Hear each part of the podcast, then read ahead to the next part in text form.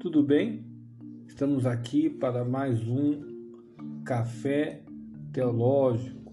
Hoje estaremos estudando a unidade de número 2 do seu curso de teologia. E o capítulo 1 fala sobre as razões da vinda de Jesus à Terra. Nesse capítulo estudaremos sobre as razões, os motivos que levaram Cristo a abandonar todos os privilégios de sua glória, né? como Deus, para habitar entre os homens, a chamada doutrina quenótica, que fala do seu esvaziamento.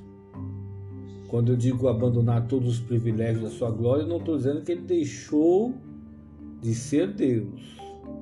Não. Mas ele se esvaziou e adquiriu uma natureza adicional, uma natureza humana.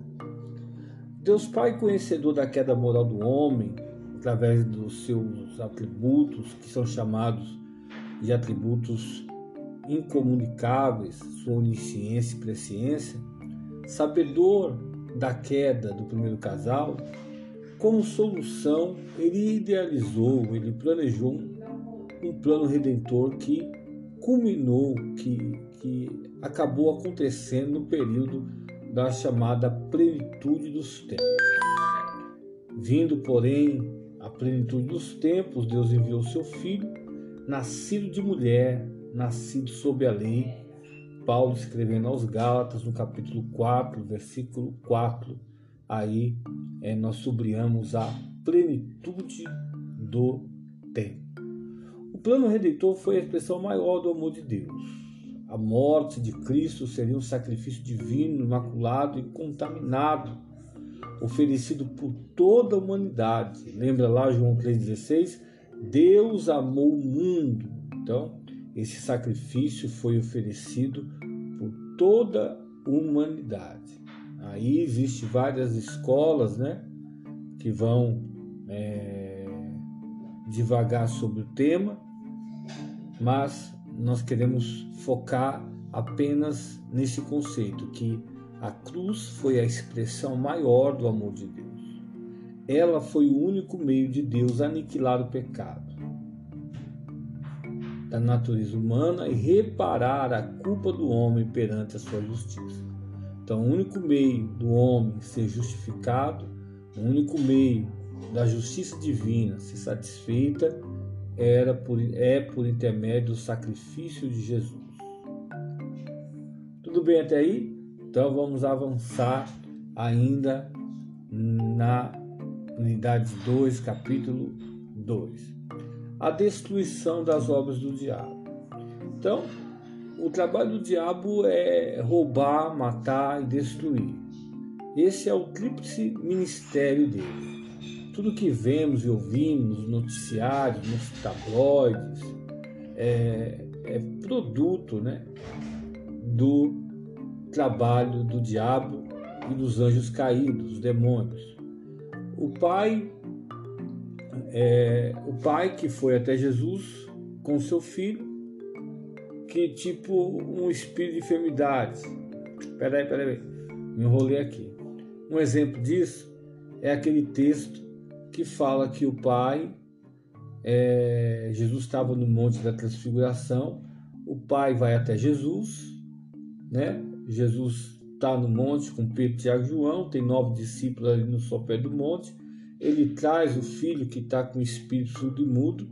Eles não conseguem é, expulsar o demônio. Ali existe então, as pessoas começam a ver uma aglomeração. Jesus desce, pergunta o porquê da discussão entre é, os discípulos e os líderes religiosos, e o pai protesta dizendo que trouxe o seu filho endemoniado, mas os seus discípulos não conseguiram expulsá-lo. Em Marcos 9, 22, eu sublinhei aqui, eu recortei, fiz um recorte onde, diz, onde o pai disse assim: muitas vezes o tem lançado no fogo e na água para o matar. Então o trabalho do diabo aí é destruir e é matar. O fim último dele é querer matar, aniquilar o ser humano. Tudo bem até aí? Deu uma atrapalhada, mas deu para a gente resolver aí o assunto. A devolução da glória ao homem. Após o evento da queda, voltando lá para a queda, o homem foi expulso do jardim do Éden. É, Existem várias teorias porque o homem foi expulso, nós vamos nos deter nela, mas o homem foi expulso do jardim do Éden e somente através da obra redentiva de Jesus ele terá novamente acesso ao paraíso, como podemos ver lá no livro do Apocalipse. No jardim do Éden, em Gênesis, ele é expulso, em Apocalipse, ele é o homem redimido, ele é restaurado ao paraíso. Eu não sei como, como sua história começou, mas tem uma boa notícia. Quer saber? Eu sei como ela pode terminar em Cristo Jesus. Paulo, escrevendo à igreja que estava em Tessalônica sobre o advento da parúzia, ele diz, lá em 1 Tessalonicenses 4,17: E assim estaremos para sempre com o Senhor. Tudo bem até aí? Então vamos avançar, capítulo 2, né? Ainda na unidade 2, o capítulo 2, vamos falar sobre a esperança messiânica. Nas páginas do Antigo Testamento encontramos aquilo que chamamos de proto-evangelho. Não sei se você já ouviu falar sobre isso, mas nos livros aí, nas teologias sistemáticas, é um termo que você vai encontrar muito. Então vamos ver lá o que é o proto-evangelho. Gênesis 3,15: Por inimizade entre ti e a mulher, entre a tua descendência e o seu descendência, este te ferirá a cabeça e tu lhe ferirás o calcanhar. Então, aqui, segundo alguns, aqui nós já temos uma alusão ao Evangelho.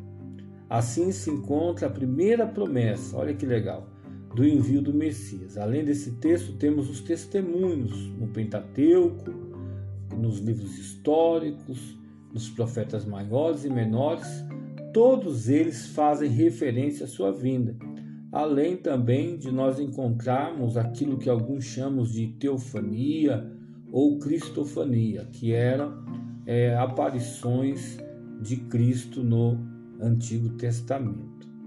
A Bíblia comenta também sobre vários fatores que deixavam subentendido algumas questões como o local do nascimento, é, nós podemos ver também na genealogia e também sobre a extensão do seu ministério. Podemos observar isso quando Herodes manda chamar os sacerdotes, escribas, para verificar com exatidão o local do nascimento do Messias. Acompanhe comigo o texto. Então, convocando todos os principais sacerdotes e escribas do povo, indagava deles onde o Cristo deveria nascer. Então Herodes ali, quando os, os reis magos vieram ali trazer ali presentes para o, o Senhor Jesus, ele ficou perturbado e mandou chamar ali os professores né, de teologia para que eles pudessem dizer é, com exatidão aonde seria o local onde o Messias nasceria. Então aí você pode observar que, é, falando sobre a experiência, a esperança messiânica, o Antigo Testamento ele é, tem muita informação sobre o ministério de Jesus. Amém? Vamos lá?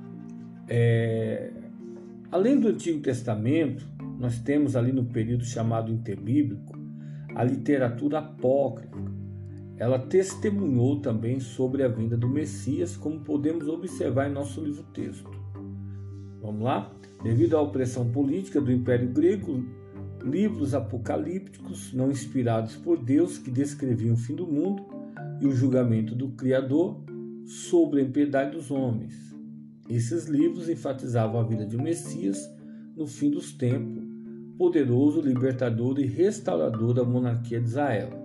Então, aqui no período interbíblico, onde a nação de Israel ela estava sendo oprimida pelos povos gentílicos, é, confeccionou nesse período, por mais de 400 anos, uma literatura não inspirada, mas de valor histórico, os livros apócrifos e também os livros pseudepígrafos, que também é, falavam de uma esperança messiânica.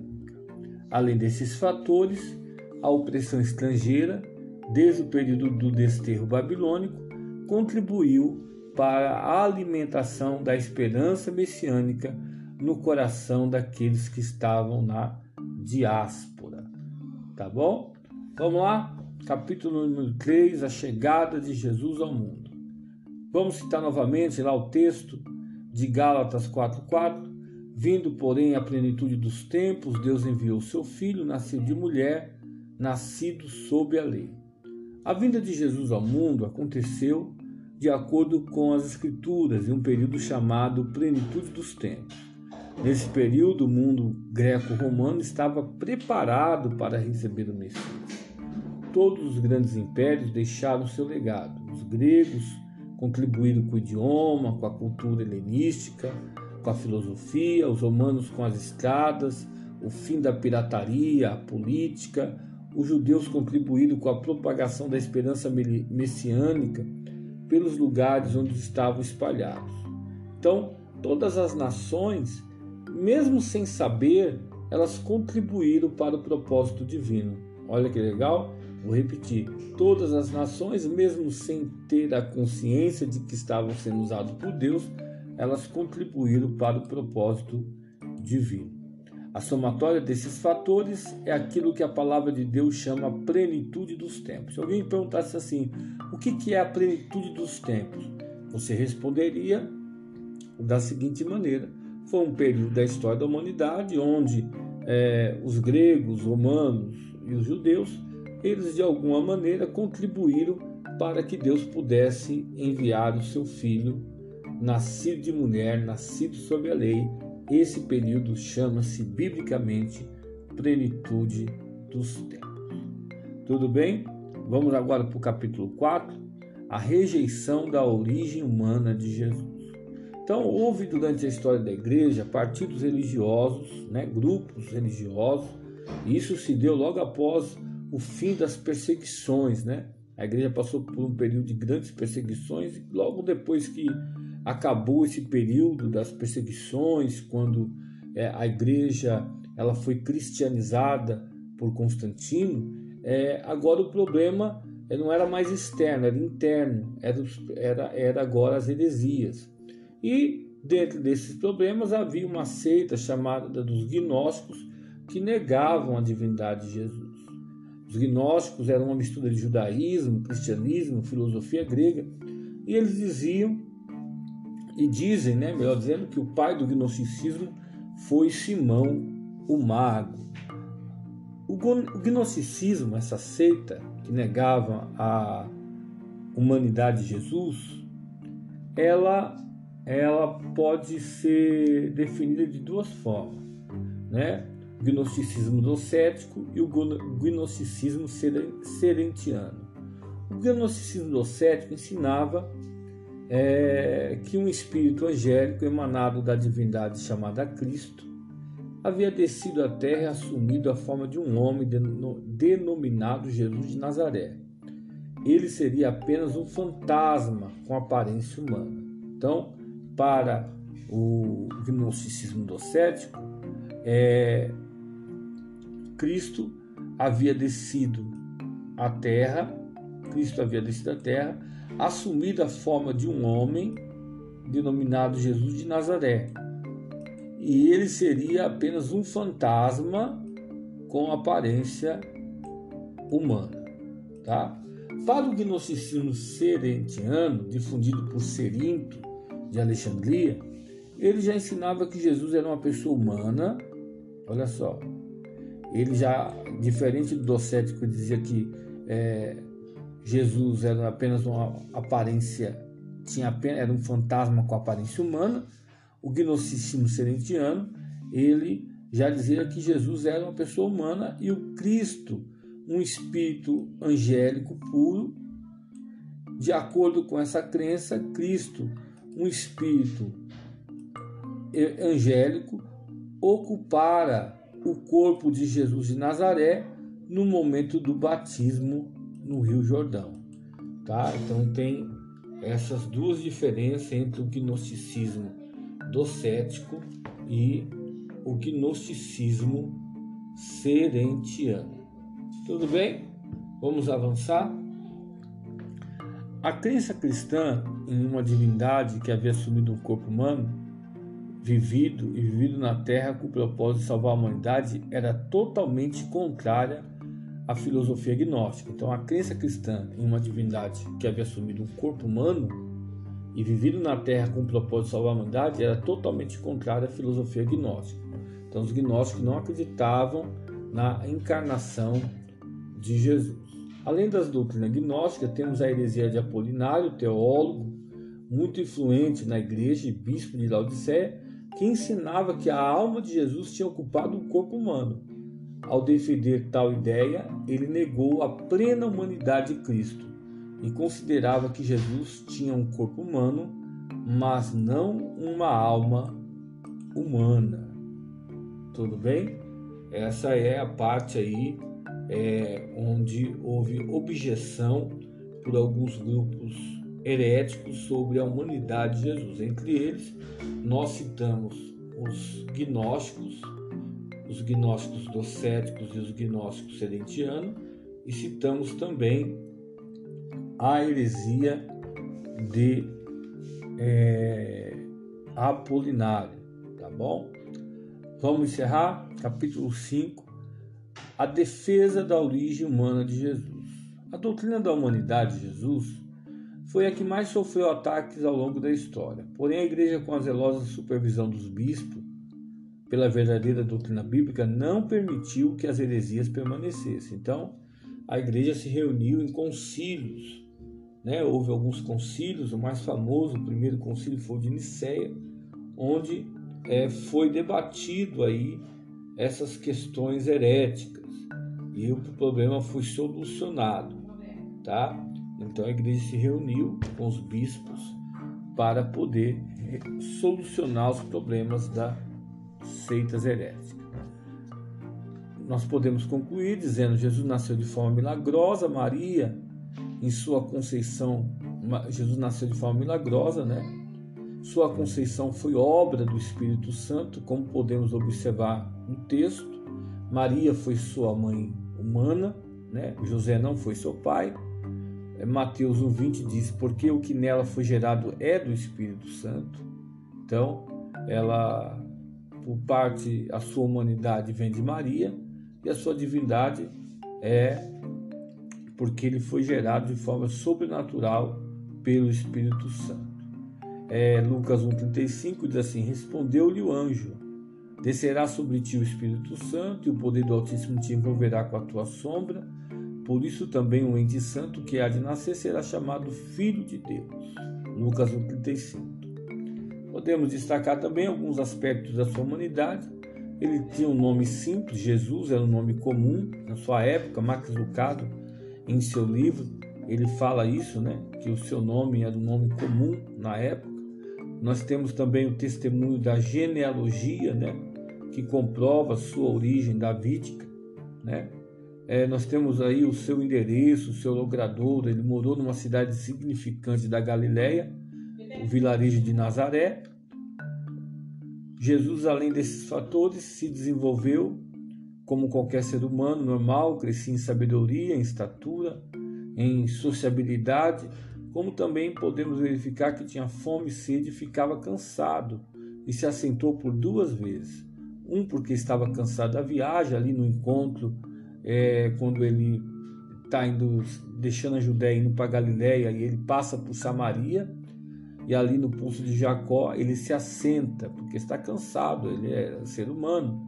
E a outra, outra ocasião que ele se assentou, que eu gosto de destacar, é que ele se assentou para ouvir os mestres de sua época, aquela ocasião em que a sua mãe e seu pai o procuravam no meio dos, das caravanas só que eles não estavam lá e quando eles voltam para Jerusalém, eles o encontram sentado, ouvindo os mestres ali, aprendendo né, e interrogando. Bergsten, né, 1999, aqui é um recorte do nosso livro texto, diz assim: ele afirma que mesmo tendo uma alma pura, Jesus dependia da ajuda de Deus. Por isso ele orava constantemente para que Deus, para que de Deus recebesse poder, direção para o seu trabalho e vitória contra os demônios. Tudo bem aí? Então, vamos pensar um pouquinho, vamos refletir é, quais foram as razões da sua encarnação, né? Nós podemos ver isso na doutrina quenótica. Né? Quais foram as razões da sua encarnação? Qual foi a missão de Jesus? Qual era a sua missão? Então, nós temos aí essa pergunta. Onde está registrado o proto-evangelho? Né? O proto-evangelho está registrado lá em Gênesis. Lembra lá que nós vimos? Logo no início da aula, o proto-evangelho, Gênesis, capítulo de número. Cadê aqui o proto-evangelho? Olha só, fugiu aqui da minha memória. Gênesis, proto-evangelho, vamos lá, voltar aqui. Já isso, achei. Gênesis 3,15. Tá bom? Tá lá a resposta do proto-evangelho. A quarta questão para nós pensarmos: quais seitas negavam a divindade de Jesus? Quais seitas negavam a divindade de Jesus. Então, nós temos, é, ou melhor, quais seitas é, é, nós temos? Os gnósticos e nós temos também a heresia de Apolinário, tá bom? E por último, quais seitas negavam a humanidade de Jesus? Então, quais seitas negavam a humanidade de Jesus. Fica aí para nós respondermos também quais seitas negavam a humanidade de Jesus. Tá bom? Deus abençoe, faça os exercícios aí que Deus possa estar cada dia mais prosperando. Peço desculpa aí pelas interrupções, ainda não consegui aqui fazer a gravação sem é, desativando as notificações do WhatsApp, mas vou dar uma mexida aqui, tá bom? Ouça a aula, aprenda, faça os exercícios, tá bom?